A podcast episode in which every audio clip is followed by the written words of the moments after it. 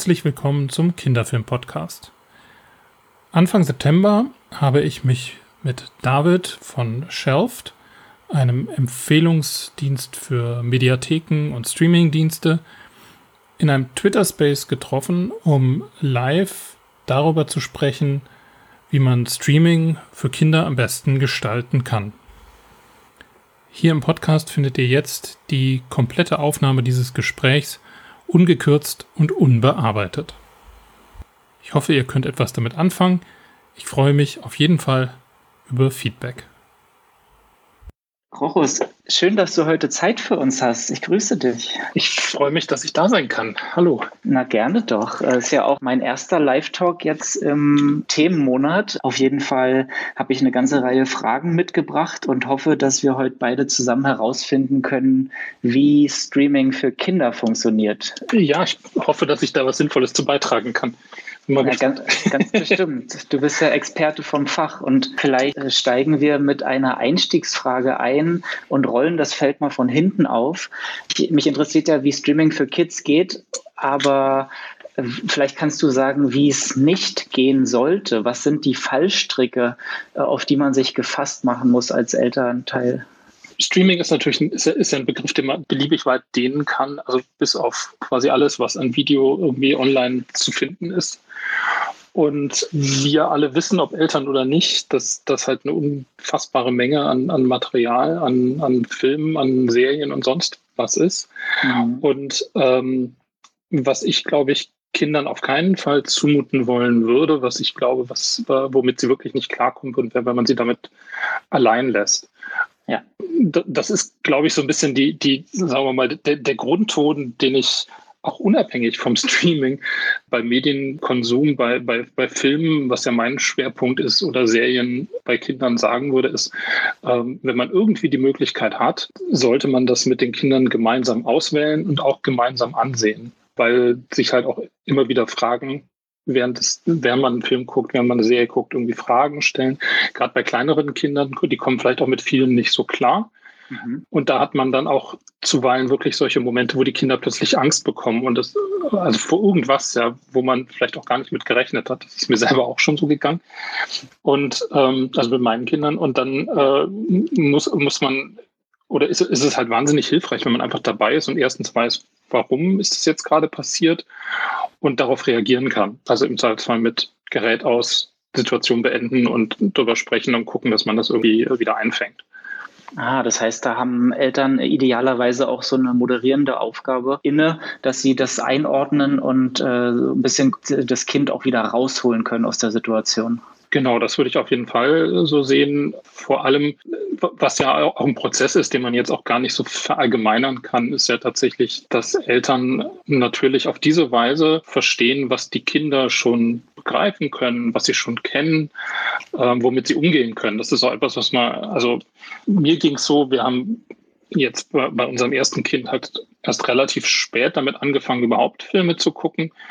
So, glaube so mit fünf, sechs Jahren haben wir mal mit so kleineren Sachen angefangen. Wir hatten, wir den Fernseher quasi abgeschafft und so. Mhm. Und auch wenn ich mich, mich schon vorher ja mit, mit Film als Kritiker beschäftigt habe, ich hatte überhaupt keinen Begriff davon, wie kleine Kinder das wahrnehmen und wie, wie, was auch ihre Grenzen unter Umständen sind. Und jetzt mit zwei Kindern weiß ich auch, ist völlig unterschiedlich. Also jedes Kind tickt da total anders. Und hat das äh, zweite Kind äh, naturgemäß jetzt eher äh, Berührung mit Fernsehen und, und Filmen äh, gemacht? Ja, nat natürlich. Das, das ja. geht dann halt äh, quasi automatisch, aber gleichzeitig mit äh, dann schon, sagen wir mal, einer anderen Aufmerksamkeit und auch einem, einem, stärkeren Bewusstsein davon, was geht und was nicht. Also da, das ist ja immer das Problem des ersten Kindes. Das ist ja immer Erziehungs. Äh, es ist ja auch erstaunlich, dass ihr überhaupt den Fernseher so lange verbannen konntet. Äh, also man, also die Kinder nehmen sich ja oft ein Beispiel an den Eltern. Habt ihr dann in der Gegenwart der Kids auch selber, also bei deinem ersten Kind hast du jetzt gesagt, bis zum fünften Lebensjahr, nie irgendwie was geguckt? Nee, nicht wirklich. Also wir haben äh, dann relativ früh tatsächlich so den, das, das lineare Fernsehen sowieso aus unserem Leben verbannt.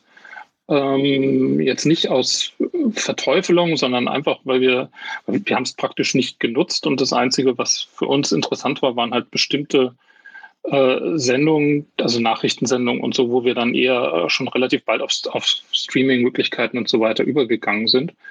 Mhm. Und wir haben dann einfach, das geht ja mit kleinen, mit ganz kleinen Kindern auch noch leicht, dass man halt die Zeiten in denen sie nicht da sind, in denen sie schlafen, sonst wie, ähm, halt, wenn dann, wenn überhaupt dann halt zum Fernsehen oder zum Filme gucken nutzt. Und die Sachen, die, die, die wir und die ich auch sonst gucken würde, wenn ich jetzt nicht mich mit Kinderfilmen gerade beschäftige, die ähm, sind auch nicht unbedingt so für kleine Kinder geeignet. Ja, das stimmt. Äh, Komme ich auch später noch drauf zu sprechen. Du hast ja auch schon ein Buch geschrieben mit äh, Film- und Streaming-Tipps und da wird ja richtig nach Altersjahren unterschieden. Das heißt, Fünfjähriger und äh, hat eine andere äh, Empfehlung als Sechsjährige und das hat mich auf jeden Fall schon erstaunt, aber kommen wir gleich noch drauf zu sprechen. Was mich noch interessiert, ist äh, deine Einschätzung Meinst du, bei Kindern hat sich was verändert zum Aufwachsen mit Streaming gegenüber dem linearen Fernsehen damals? Dieses On-Demand, äh, Zugriff auf alles auf der Welt haben? Also das Bewusstsein davon, auf wie viel Zugriff man hat, das kommt ja erst im Lauf der Zeit, hm. ist aber für die Kinder dann total selbstverständlich. Also wir haben die Erfahrung gemacht, dass dadurch, dass, dass unsere Kinder quasi die, die ähm, Filme und Serien nur kennen als kommt von DVD oder kommt vom Stream, dass die mit, mit linearem Fernsehen erstmal nicht klar kamen. Also die haben, die hatten halt das Bedürfnis, die haben was, haben was bei den Großeltern zum Beispiel ganz normal im Fernsehen gesehen, schauen das Schaffolge oder irgendwas, also mhm. so bei, bei, der, bei der Sendung, in der Sendung mit der Maus und ähm, wollten das gleich nochmal sehen. Ah, also was halt, ja. was halt in ihrer Erfahrung und was man bei so kurzen Sachen ja auch durchaus einfach dann nochmal machen kann und was Kinder sehr gerne mögen, nämlich also dieses Wiederholen dieses äh, nochmal sehen, das ist ein Wunsch, den Kinder ganz oft haben. Und das ist halt, genau, wenn man, wenn man das verfügbar hat, in welcher Form auch immer, ist das natürlich etwas, was leicht erfüllt werden kann und was dann auch gerne genutzt wird und was aber im linearen Fernsehen gar nicht geht. Was war so eine Irritation? Was ich aber ähm, ganz gut finde, ist, dass halt gleichzeitig so diese, diese Fixierung, die das lineare Fernsehen ja zwangsläufig hat auf bestimmte Uhrzeiten, dass die halt wegfällt.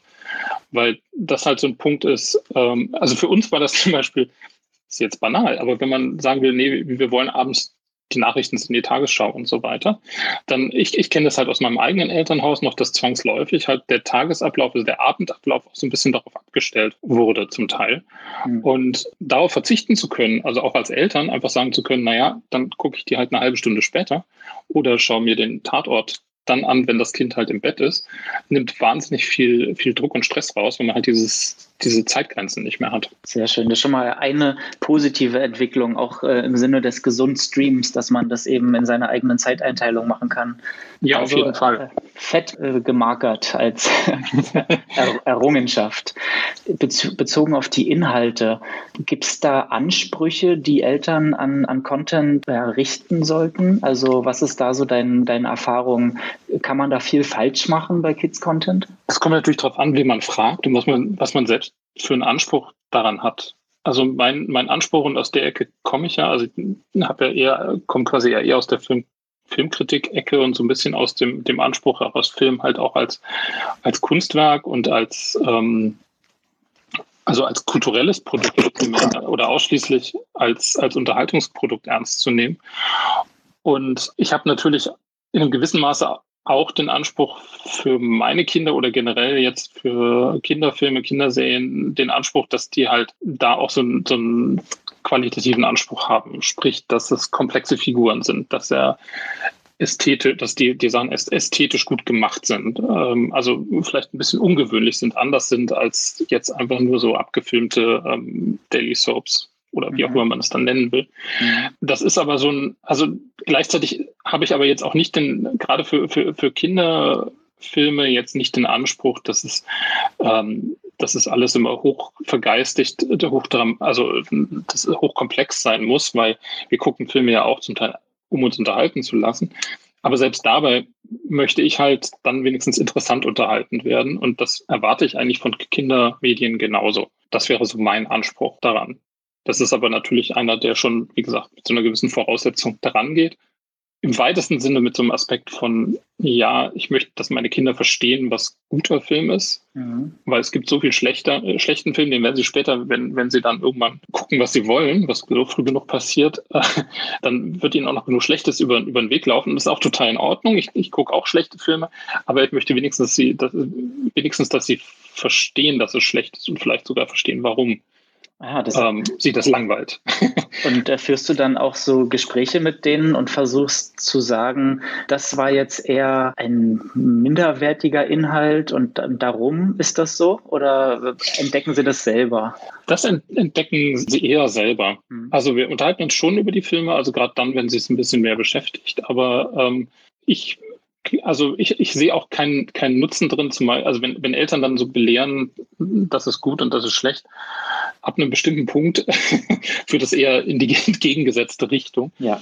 Also meine Kinder sind nicht mehr so ganz klein, die sind jetzt beide Teenager und ähm, wenn ich denen, also ich habe schon Schwierigkeiten, ihnen jetzt Filme vorzuschlagen, die ich gut finde, weil sie, ähm, sobald es schwarz-weiß ist und um Gottes Willen der, der ausführliche Vorspann vor dem Film ist, statt am Ende, das ist schon, also ne, alles, was älter ist als äh, 30 Jahre, da muss ich schon hart argumentieren, damit ich das noch unterbringe.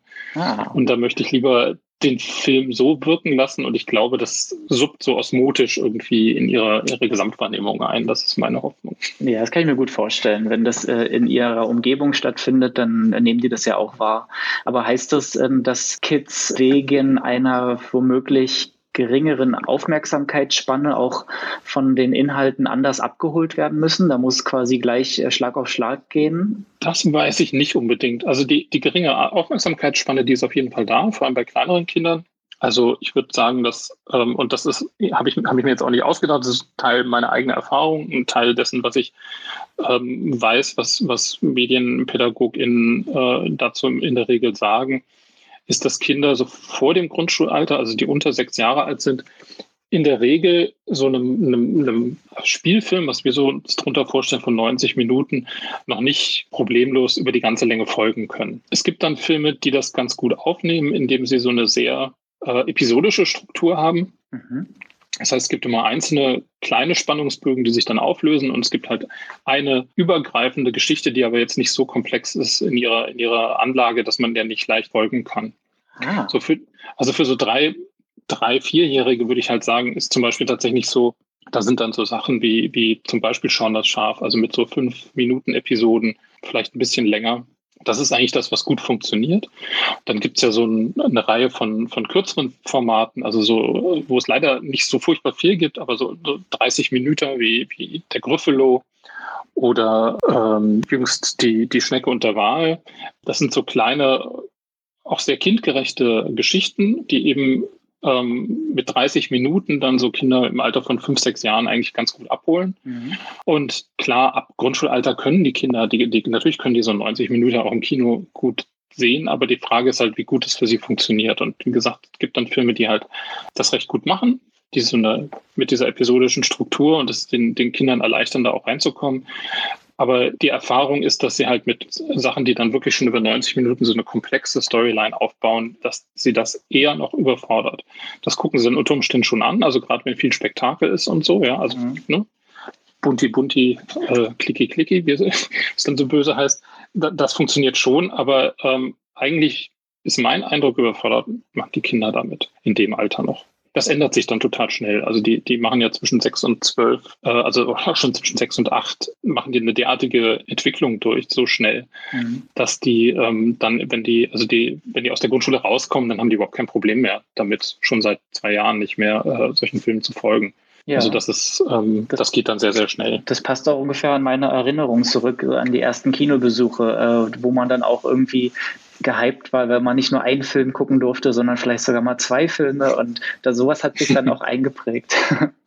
ähm, kannst du uns als, oder ich bin ja jetzt noch kein Elternteil, aber kannst du Eltern was mit an die Hand geben, wie sie vielleicht vor dem Schauen herausfinden, ob sich ein Inhalt lohnt und ob er was taugt? Ähm, ich nehme mal an, abgesehen von deinem Blog, äh, kinderfilmblog.de, was, was sind da für ähm, Tipps, die man irgendwie noch anwenden kann? Der Königsweg ist natürlich, wenn man Zeit hat, und da hilft Streaming auch, ist sich das vorher anzusehen, was man mit den Kindern zusammen sehen möchte. Mhm. Das ist äh, insofern das Beste als äh, Eltern in der Regel, gerade wenn sie Sachen halt schon mit den Kindern zusammen geguckt haben, die Kinder kennen, beobachtet haben, ähm, weil Eltern natürlich am besten einschätzen können, kommt mein Kind jetzt damit klar oder nicht und würde es ihm gefallen. Das ist aber natürlich gerade für jetzt, also für Kinofilme und, und so weiter und auch in der Lebenspraxis, die wir nicht alle Zeit haben, dauernd irgendwie Filme zweimal zu gucken und vorher nochmal so, ist das meistens nicht praktikabel. Und da ist es dann ganz sinnvoll, tatsächlich ähm, zum einen auch darauf zu achten, ähm, von wem ist der Film, wer ist das gemacht, was ist das für eine Geschichte kenne ich die Geschichte, kenne ich die, die Macherinnen vielleicht, die dahinter stehen, weiß ich, was für eine Art von Humor zum Beispiel die haben, was für eine Art von, mhm. von ähm, wenn es ein Animationsfilm ist, was für eine Art von Animationsfilm da wahrscheinlich bei rauskommt. Also so Erfahrungswerte ähm, aufbauen. Genau, wenn man so Erfahrungswerte. Und ähm, dann kann man das natürlich gut ergänzen dadurch, dass man ähm, Filmkritiken äh, beziehungsweise die Einschätzungen von, von entsprechenden Portalen noch durchliest. Die, ähm, da gibt es eine ganze Reihe. Also es gibt, klar, es gibt meinen Blog, aber es gibt zum Beispiel kinderfilmwelt.de, die sich von den Texten ja primär an die Kinder direkt richtet. Mhm. Also sprich, die Texte dort sind ähm, so geschrieben, dass sie auch die Kinder in dem äh, Alter, für die die Filme dann jeweils gedacht sind, gut verstehen können. Aber man kann das äh, natürlich auch als Elternteil lesen. Ähm, es gibt da immer auch zusätzlich zur, zur FSK-Freigabe, die ja eine etwas, sagen wir mal, schwierige Angelegenheit ist, gibt es auch eine, eine konkrete Altersempfehlung, für welches Alter sich der Film gut eignet. Mhm. Es gibt dann darüber hinaus auch noch andere Portale wie Vision Kino, wie es gibt das Kinder- und Jugendfilmportal. Das sind äh, auch ähm, nicht kommerzielle Projekte alles, die ähm, genau, die sich bemühen, halt zum Teil pädagogische Ergänzungen oder Anmerkungen noch dazu zu schreiben, zu sagen, warum ist der Film für ein bestimmtes Alter geeignet, warum nicht und auch eine ästhetische Einordnung vornehmen und so weiter. Also da kann man schon eigentlich ganz gut, wenn man das mal ein bisschen sich da eingelesen hat, kann man eigentlich eine ganz gute Ahnung davon kriegen, um was für einen Film es sich handelt und worauf man sich da einlässt. Und äh, meinst du, das ist mit äh, fünf bis zehn Minuten Recherche vorm Gucken getan oder muss man sich da wirklich mehr Zeit für freiräumen? Das kommt ein bisschen drauf an, also worauf man hinaus will. Also ich glaube, die, die, ähm, die Frage so ist, ist der Film für, für, das, für, das, für mein Kind und für sein Alter irgendwie schon geeignet und so, die lässt sich innerhalb von fünf Minuten meistens klären. Mhm. Und zuweilen hat man ja durchaus Situationen, wo das Kind einfach sehr klar sagt, was es sehen möchte mhm. und es dann, auch kein Vertun gibt. Dann geht es ja wirklich mehr darum, ist das jetzt eine gute Idee oder nicht? Mhm. Ähm, oder warten wir damit noch ein, zwei Jahre? So, das lässt sich dann meistens relativ schnell klären. Und wenn man aber selber eine Auswahl treffen will, dann ist es natürlich klug, ähm, sich auch so ein bisschen mittelfristig zu überlegen, okay, was will ich denn dem Kind zeigen und wo und zu gucken, wo finde ich meine Informationen dazu. Mhm. Gerade, gerade im, was Streaming ange, angeht, finde ich, ist es, ähm, da das, das Angebot sehr, sehr groß ist und da auch viel dabei ist, was nicht so wahnsinnig toll ist, ist das durchaus eine Herausforderung und äh, man macht sich das Leben wesentlich leichter, wenn man ähm, sich nicht nur durch die Portale klickt, sondern versucht Orte zu finden, wo man, wo man merkt, okay, das, was da gesagt wird, das hilft mir tatsächlich bei der Auswahl. Ja, ein sehr guter Tipp. Auch vor allem vorab zu wissen, was sich lohnt, bevor man äh, ja in der Tiefe des, äh, der Plattform versinkt und dann äh, 100 Sachen sich erst angucken muss. Ja, und gerade wenn man den, äh, das ernst nehmen will, dass man das mit den Kindern zusammen gucken will, tut man sich auch selber einen großen Gefallen. Ja.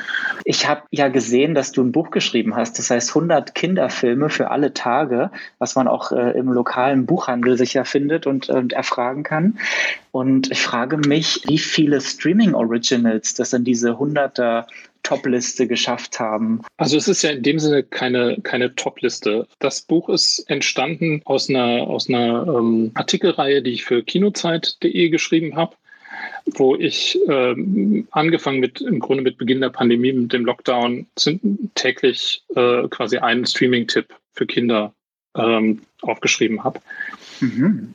Und der Ansatz war da weniger quasi vom Streaming auszugehen, sondern ging eher darum, ein abwechslungsreiches, vielfältiges Angebot oder Vorschläge äh, von Kinderfilmen zu machen. Die aber auch, und das war natürlich auch der, auch der Pandemie geschuldet, geschuldet, das war quasi der, das Kriterium, wo einige Sachen rausfallen mussten, die halt auf einer Streaming-Plattform, auf einer relativ verbreiteten Streaming-Plattform in irgendeiner Form verfügbar sind.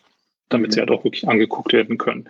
Deswegen ist es keine in dem Sinne Bestenliste, sondern ist tatsächlich eine aus den knapp dreieinhalb Monaten, in denen ich das ähm, im ersten Lockdown äh, in der Zeit gemacht habe, den ah, sich das so klar. angesammelt hat. So, und was, was aber der Fall ist, und ich, ähm, du hattest mir die Frage ja vorher schon mal angedeutet, ich habe deswegen mal geguckt und war so ein bisschen, hm, keiner, keiner, keiner, äh, festgestellt. Also es sind zwei Streaming Originals drin. Ähm, und zwar äh, Familie Willoughby auf Netflix und Troop Zero von Amazon Prime. Letz, letzteren habe ich auch gesehen, der ist auch für Erwachsene sehr unterhaltsam. Ja, genau. Das, das ist wirklich, wirklich sehr unterhaltsam, eher ein bisschen für ältere Kinder. Und ich hatte jetzt gerade nochmal geguckt, weil ich die, die Reihe ähm, fortgesetzt hatte dann noch. Ich mache das im Moment noch wöchentlich und hatte da mal geguckt, was ich, ähm, was da jetzt noch dabei war. Und ich hatte zuletzt tatsächlich ähm, nochmal zwei. Nämlich das eine ist äh, Wolfwalkers. Der ähm, auf TV. Apple TV läuft. Und leider, leider, leider, also Streaming ist ja gut und schön, aber ich bin ja auch ein Freund der, der äh, physischen Medien. Und der wird wahrscheinlich tatsächlich wirklich nur auf Apple TV Plus äh, zu finden sein und gar nicht als Blu-ray und so weiter erscheinen. Und äh, zum Beispiel die Mitchells gegen die Maschinen, auch auf Netflix. Oh, so, der hat mich ja selbst herausgefordert äh, mit, mit seinen äh, Krawall-Animationen. Ja, ich, ich, ich habe das ein bisschen anders wahrgenommen. Ich finde die nicht so krawallig. Aber genau, meine, meine Familie hat auch sehr unterschiedliche, hat auch sehr unterschiedliche Wahrnehmungen dazu gehabt. ich aber mochte ich den ja sehr. So, ich bin sehr, sehr erstaunt, dass so wenig äh, Streaming Originals und also bisher in der Liste gelandet sind und frage mich, ob die, äh, die, ob die Dienste da noch ein Qualitätsproblem haben bei Kids Content. Jein. Also es gibt ja eine ganze Reihe. Es gab jetzt auch in den letzten Wochen eine ganze Menge, die ich muss ich gestehen, leider alle noch nicht gesehen habe, weil ich einfach keine, nicht genug Zeit hatte, das, das alles zu, mhm. mir anzuschauen, aus den letzten zwei, drei Monaten letztlich. Und es gibt da schon welche dabei, also die, die ich jetzt genannt habe, die habe ich auch wirklich empfohlen und die finde ich auch wirklich super. Es gibt aber natürlich auch sehr viel Kram, jetzt nicht unbedingt nur Streaming Originals, aber auch viel, was halt generell auf den Plattformen zu finden ist, was ich nicht wirklich guten Gewissens empfehlen könnte und woll, wollen würde. Und ich sehe, was ich tatsächlich sehe und was, was mich so ein bisschen betrübt, ist, dass halt ähm, sehr viel sehr viel von dem vorhanden ist, ähm, was so generell so unter dem Begriff Mainstream läuft. Mhm. Und dass es ein bisschen schwächelt in all dem, was, was so die etwas ungewöhnlicheren Kinderfilme darstellen. Und das meine ich eben auch nicht nur, also da, da habe ich durchaus jetzt auch so eine etwas historische Perspektive drauf, also halt äh, europäische Kinderfilme der letzten 50, 60, 70 Jahre. Also wirklich seit der Nachkriegszeit, da gibt es halt einiges, was durchaus interessant ist. Und ich finde es interessant, ich hab, gab jetzt gerade, ähm, vor allem auf Netflix, die haben tatsächlich einige äh, skandinavische Filme, ähm, da haben sie auch mal die Rechte für bekommen die aber leider auch, auch wirklich eine ganze Reihe von Kinderfilmen, die ich zum Teil auch kenne oder von denen ich zumindest gehört habe, die aber leider nur in der Originalversion mit Untertiteln zu haben sind. Also das heißt, dass die, die, die Plattform, in dem Fall Netflix, eben nicht darin investieren, da keine deutsche Sprachfassung. Genau, eine deutsche Sprachfassung äh, erstellen also zu lassen. Das natürlich, mit, ist natürlich ist so ein bisschen schwer für kleine Kinder. Genau, also es ist bei den, bei den Filmen, die dann so für Ältere sind, so ab hm, vielleicht zehn Jahren, eher besser ab zwölf, kann man das irgendwie machen, aber es gibt halt Filme mit, es gibt zum Beispiel einen dänischen Film Mini und die Fahrradmücken, der auch vor ein paar Jahren auf der Berlinale lief, in der, in der Kinder- und Jugendsektion den ich damals gesehen habe, das ist ein total netter Animationsfilm, also so, aber der ist wirklich für kleine Kinder und den ist halt mit einer, ähm, mit einer, mit einer dänischen Sprachfassung einfach wirklich nicht geholfen. Also gibt es nee. dann wahrscheinlich ein paar, in, natürlich in Schleswig-Holstein gibt es sicher die dänische Minderheit und wahrscheinlich gibt es über Deutschland verstreut auch ein paar Kinder, die Dänisch sprechen, das ist wunderbar, aber die meisten werden halt in Deutschland einfach damit ausgeschlossen und das ist sehr schade weil, finde ich, weil, weil das halt Filme sind, die, die man wirklich gut mit den Kindern angucken kann und weil da auch wahnsinnig viel noch zu entdecken wäre. Und das wäre mein Wunsch so an die, an die Streaming-Plattform, ähm, dass solche Sachen offensiver anzubieten, aber dann eben tatsächlich auch genug Geld reinzustecken, dass man halt wenigstens eine deutsche Sprachfassung dazu hat. Ein sehr guter, handfester Wunsch. Da gehe ich auf jeden Fall mit. Und kannst du uns sagen, ob es für Kinder gesünder ist, sich ähm, mit abgeschlossenen Filmen zu beschäftigen oder mit Serien, die endlos fortgesetzt werden, wo man sich immer wieder auf eine nächste Folge auch freuen kann? Also gesünder würde ich, würde ich mir keine Einschätzung erlauben können. Also die meisten Kinderserien sind ja auch also gerade für kleinere Kinder funktionieren ja tatsächlich so, dass sie halt immer ganz abgeschlossene Folgen erzählen. Also gerade das bereits genannte Schon das Schaf, aber auch viele, viele andere, die, die man so kennt, also Dora the Explorer und so weiter und so fort. Das sind ja eher in sich abgeschlossene Sachen und die, die Figuren, die ProtagonistInnen und so, die bleiben ja immer gleich. Da ändert mhm. sich ja nicht viel. Also es ist anders als beim ähm, seriellen Erzählen in wie sich das jetzt gerade in den letzten Jahren so etabliert hat, dass ja auch viel komplexer geworden ist. Und da sehe ich ehrlich gesagt, ähm, das ist kein in dem Sinne kein, kein, kein Suchtanreiz oder so, wenn man will, sondern das ist einfach, genau, da gibt es immer wieder was Neues. Und gerade wenn es so kurze Formate sind, ist das einfach eine total schöne Sache, um zum Beispiel, also schon das Schaf ist ein super Bettvoll, wenn man so will. Ja. Genau. Und was das andere angeht, wüsste ich jetzt bei Serien auch nicht. Also ich glaube, dass, ich meine, wir haben als Kinder auch im linearen Fernsehen Serien geguckt.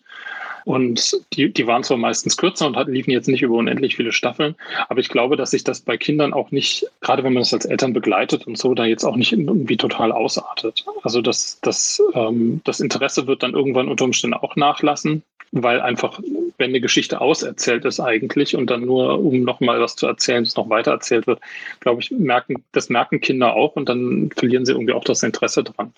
Und andererseits kann es aber halt auch total spannend sein, natürlich genau diese Möglichkeiten des immer weiter Erzählens und so auch zu entdecken, äh, da dran zu bleiben. Das Einzige, was, was ich als Vater wahrscheinlich im Blick halten würde, aber das so oder so ist halt, dass die Kinder jetzt nicht unendlich viel Zeit damit verbringen, sondern dass halt ja. auch anderes irgendwie in ihrem Leben noch eine Rolle spielt gespielt.